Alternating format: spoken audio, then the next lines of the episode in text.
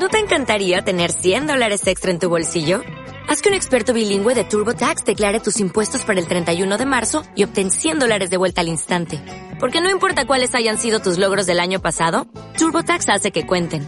Obtén 100 dólares de vuelta y tus impuestos con 100% de precisión. Solo con Intuit TurboTax. Debes declarar para el 31 de marzo. Crédito solo aplicable al costo de la presentación federal con TurboTax Full Service. Oferta sujeta a cambios o cancelación en cualquier momento. Muy buenas a todos, esto es Estado de Alarma.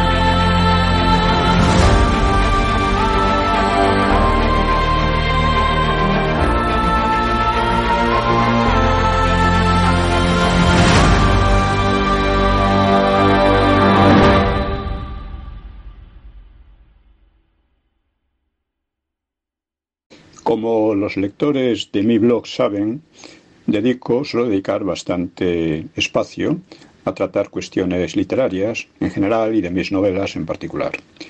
Estos son terrenos abandonados por lo que llamamos la derecha, porque la visión de la vida por parte de la derecha ha sido tradicionalmente o bien pesetera o bien un tanto beata. Parece que unos solo son capaces de hablar de productividades y PIBs con abundancia de spanglish y los otros de poderes ocultos y diabólicos, que dirigirían la historia. Lo que no les impide quejarse de que la literatura, el cine y el arte hayan sido copados por la izquierda. Así que eh, voy a hablar un poco de, brevemente de mis dos novelas, ahora que estamos en la Feria del Libro. Son dos novelas que en realidad son, parte de una trilogía que, de la que está por escribir la tercera. La primera se titula Sonaron gritos y golpes a la puerta que pueden adquirir en la caseta 220 de que es de la esfera de los libros, y en Amazon, porque salió hace varios años y a no ser que la encarguen en librerías, pues eh, probablemente no la tendrán. Y, el, y en cuanto a la siguiente, que se llama Cuatro perros verdes, está en la caseta de actas de la 344 y creo que en otras más porque es más reciente. La primera tiene como trasfondo la guerra y la posguerra, y la segunda los llamados prodigiosos años 60 y sus inquietudes. Este es un poco el trasfondo histórico, pero realmente no son novelas históricas. Yo entiendo por novelas históricas las que toman a personajes históricos y, los hacen funcionar al capricho del novelista. A mí me parece que tiene algo de estafa, pero bueno. Vamos a otro tema, el que es necesario insistir, es en el grave error de, Vox sobre Ucrania. Eh, alguno me decía, alguien de Vox, dice Ucrania es un país soberano y no puede tolerarse de ningún modo su invasión por otro país. Y ahí se acaba toda la cuestión. Le dije, vamos a ver, ¿España es un país soberano? Sí, claro. Yo no estoy tan seguro, pero aceptémoslo. ¿Acaso no está España invadida permanentemente en un punto estratégico clave de su eje defensivo fundamental? Refería lógicamente a Gibraltar, que está ocupada de manera eh, completamente ilegal, además, en relación con las decisiones de la ONU. y ahí están. Y nuestros gobiernos declarándose amigos y aliados de la potencia ocupante. Bueno, eh, decía el otro que no era lo mismo. Le dije, no, es peor, porque los gobiernos y políticos españoles, incluido Vox, se declaran amigos y aliados de la potencia que invade territorio español, y en nombre de los intereses de esa potencia se dedica a provocar a Rusia, con la que no tenemos ningún conflicto. ¿Por qué no se expone esta evidencia en todas partes, denunciando la política antiespañola del PP y del PSOE? ¿Acaso es porque la triple M, los medios de manipulación de masas, parece demasiado poderosa? Pues bien, hasta ahora Vox ha crecido desafiando precisamente a la triple M y lo ha hecho con un argumentario preciso y no con demagogia, como esta del país soberano. Ahora hay mucho patriota ucraniano precisamente porque hay muy poco patriota español. Bueno, pues me comenta una persona que tiene bastante relación con militronchos, no merecen ser llamados militares, que dice que todos los que conoce son completamente ucranianos y pro-OTAN, con el mismo argumento expuesto arriba de, de, algunas personas de Vox y que de hecho se ha oficializado en Vox. No se puede discutir con ellos, son más papistas que el Papa y parecen dispuestos hasta a meter a España en semejante guerra que está destruyendo innecesariamente a Ucrania con la esperanza de destruir a Rusia porque verdaderamente esta guerra pudo haberse evitado con gran facilidad simplemente aceptando la neutralidad de Ucrania, que no le quitaba nada a Ucrania ni a los ucranianos. En cambio, eh, Zelensky, respaldado por la OTAN, pues ha decidido provocar a Rusia hasta el final y el resultado es una guerra que está destruyendo a Ucrania y lo hacen con la esperanza de destruir después a Rusia. Bueno, yo me pregunto, ¿no les ha bastado a estos militronchos cipayos, con su experiencia en Irak, Afganistán o Libia, al servicio de Gibraltar, en definitiva, y uno de cuyos resultados fue la involución democrática desde Zapatero? Pues parece que sienten ardor guerrero por defender a Ucrania con tal de no defender a España, como ha indicado el general Salvador Fontenla, este un verdadero militar de los que se oye a muy pocos.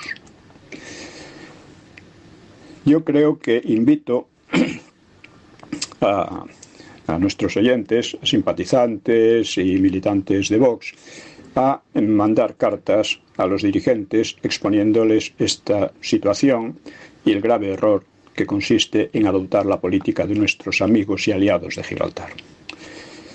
En relación con el último libro que he publicado, que es Hegemonía Española y Comienzo de la Era Europea, pues eh, trato allí muchas, muchas cuestiones. ¿no? Es un libro, es un reenfoque. ¿no? Ya mm, mencionándolo en relación con la guerra europea, ya amplía muchísimo el, digamos, su carácter histórico, su, porque casi nadie lo ha planteado así, o nadie. Con las, las eh, expediciones españolas que cruzaron el Atlántico, descubrieron América, cruzaron el Pacífico, dieron la vuelta al mundo y por tanto eh, son algo nuevo en la historia de la humanidad, porque abren una época en la que eh, el mundo se entiende como un conjunto, mientras que antes los países, los pueblos, las eh, civilizaciones y las culturas, pues la mayor parte de ellas se ignoraban unas a otras. Y esto abre un periodo de cuatro siglos y medio que dura hasta la Segunda Guerra Mundial, en la cual el papel dirigente, el papel motor de esta historia es Europa, o algunos países de Europa, empezando por España. Bueno, dentro de eso he tratado muchas cuestiones, porque claro, eh, ha sido inevitable entrar en el terreno de la Inquisición, que es uno de los máximos, vamos a decir, iconos de la leyenda negra. Y he aquí algunas pequeñas reflexiones al respecto. Dice, aunque solo fuera por haber liberado a España de la histeria criminal, de la quema de brujas que hubo en el resto de Europa, la Inquisición merece considerarse una institución benemérita. Así, literalmente. Segundo, en una época de persecuciones religiosas en toda Europa, la Inquisición funcionó muy reglamentadamente, con lo cual se limitaban los peores efectos. Las inquisiciones informales protestantes obraron con mucha mayor arbitrariedad y causaron muchas más víctimas. Eh, la Inquisición, en tercer lugar, no tiene gran cosa que ver con las policías totalitarias o regímenes totalitarios, como han querido hacer ver pues, sus enemigos, los enemigos de España, ¿no? por ejemplo la BBC. ¿no? Por el contrario, la raíz de estas policías totalitarias puede encontrarse en las normas anglicanas para vigilar y ejecutar a los católicos, que cito en el libro, claro está, que trataban de convertir a, los vecinos en policías eh, delatores de, de los otros vecinos. Por otra parte, hace falta ser intelectualmente muy deficiente para acusar a la Inquisición de haber asfixiado la vida intelectual y creativa en España, porque se, hace, se dice mucho esta tontería, ¿no? cuando la época del siglo XVI y parte del XVII fue la época de mayor libertad intelectual y más creativa en España. ¿no? Bueno, quienes tal dicen no solo ignoran la historia, sino que ignoran su propia mediocridad intelectual. Se dice también que debe verse la Inquisición en el contexto ideológico de su época. Esto es verdad, una verdad a medias, porque eh, se sugiere que en la actualidad tales cosas han desaparecido. Bueno, en realidad, las policías políticas de los regímenes llamados progresistas han ocasionado en el ilustrado siglo XX muchas más víctimas en pocos meses que la Inquisición entre siglos. Y ahora mismo sufrimos una verdadera Inquisición LGTBI, que no mata físicamente, pero sí civilmente, y asfixia las voces discrepantes. Esto sí, trata de asfixiar, y en parte lo está consiguiendo, pues la, la, verdad, la vida intelectual. Esto es eh, parte de los temas que he venido tratando y eh, he tratado también un poco un tema que es importante sobre, mm, se título ¿Cuándo se jodió la democracia? Recordando un poco la, la frase de Vargas Llosa, ¿cuándo se jodió el Perú? Bueno, en tiempos de Zapatero, acordé con Luis del Pino llamar Involución Permanente eh, a mi espacio en el programa que me daba los y me da los eh, sábados normalmente en su en su programa de Sin complejos. Y lo hacía en recuerdo de la teoría de la revolución permanente trotskista. España estaba metida en una involución permanente. La razón es que nos hallábamos en tal proceso una involución antidemocrática y antihispana dirigida por unos políticos delincuentes. Y señalé que el rescate de la ETA por el PSOE, que ETA y PSOE son dos partidos de ideología casi idéntica, pues que era un ataque frontal al Estado de Derecho y una justificación del atentado como forma incluso premiada de hacer política. Pero la conciencia democrática y el patriotismo en España han llegado a ser tan débiles que nadie quiso ver la evidencia. La ETA había sido prácticamente derrotada por Aznar, el único, desde la transición, que en su segundo mandato aplicó las normas del Estado de Derecho a los terroristas. Pero de pronto la Triple M presentaba el rescate político de la ETA como la derrota de la ETA, a manos de unos politicastros tan demócratas como ella. Por entonces no me di cuenta de que la involución venía de, algo atrás, concretamente de la condena del alzamiento del 18 de julio, esto es del franquismo, por Aznar en 2002. Lo hizo en el Parlamento de manera oficial. Condenar el franquismo es condenar la democracia, ya que Franco no tuvo enemigos democráticos, no había demócratas en las cárceles del franquismo los, pocos que había eran comunistas, terroristas, etcétera, o sea que llamarles demócratas es un insulto a la democracia. Y la transición se hizo como solo podía hacerse desde el franquismo y por políticos franquistas, empezando por el rey. Con su condena descerebrada, Aznar abría paso a todas las fechorías cometidas en nombre del antifranquismo. Zapatero fue una consecuencia de Aznar, de su consecuencia, de su condena de del 18 de julio, como Rajoy lo fue de Zapatero y el doctor lo fue de Rajoy. Se ha montado una pseudodemocracia antifranquista que es lo mismo que decir antidemocrática y antiespañola, una democracia fallida. Porque, insisto, no ha sido posible históricamente otra democracia que la salida del franquismo y organizada desde el franquismo. Y hay aquí un problema que a menudo se ignora. El franquismo no fue una ideología, sino un conjunto de cuatro fuerzas políticas o familias arbitradas por el prestigio de Franco y por una institucionalización progresiva.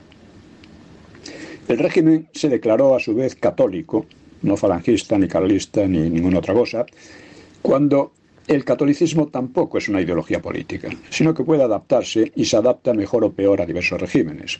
Cuando la Iglesia negó al franquismo el carácter de católico, abrió ante él la fosa. Solo la calidad política de Franco y pocos más evitó que la fechoría eclesiástica terminase en derrumbe del Estado. Pero es evidente que el régimen privado de aquel elemento de cohesión que era el catolicismo, aunque fuera de una manera formal y en parte ilusoria, pues se estaba descomponiendo aceleradamente.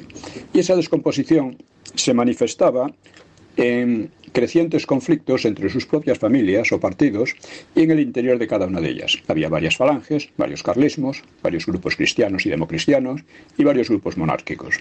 Esta situación, y no la mitificación de sucesos concretos como el asesinato de Carrero, fueron los que determinaron el fin inevitable del franquismo. En tales circunstancias se planteaba un cambio en profundidad para después de Franco que no podía ser una mera reforma del régimen, porque, repito, el régimen no tenía una ideología precisa. Además, por efecto indirecto del Vaticano II, la mayoría de los políticos franquistas tenía muy poco fuste intelectual, se habían quedado sin, sin base intelectual. Un llamado búnker quería mantener unas esencias que eran las de su propia familia o partido. Otros, vacíos de ideología y a menudo de cultura, eran ante todo europeístas y aspirantes a olvidar el pasado y no solo el pasado reciente del franquismo. Una de las excepciones a esto, esta debilidad intelectual fue Torcuato Fernández Miranda, Inevitablemente se imponía una evolución a regímenes como los de Europa Occidental y había que hacerlos de manera pacífica, ya que no había otra opción viable. Pero ello no podía hacerse olvidando el pasado o declarándolo ilegítimo, como pretendía la oposición. La hazaña de Fernández Miranda fue la legitimación histórica y democrática del franquismo en el referéndum de diciembre de 1976 que todo el mundo quiere olvidar y que demostró que la oposición antifranquista era tan débil como antidemocrática.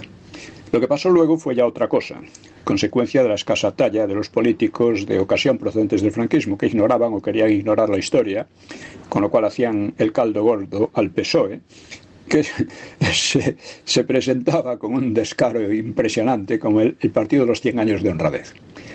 Y también hacía el caldo gordo a los separatistas. La transición funcionó porque la sociedad heredada era espléndida, pero cuando Aznar condenó el 18 de julio ya el camino empezó a torcerse gravemente. Finalmente ha surgido Vox tras 15 años de involución, que es una promesa de que el rumbo puede enderezarse.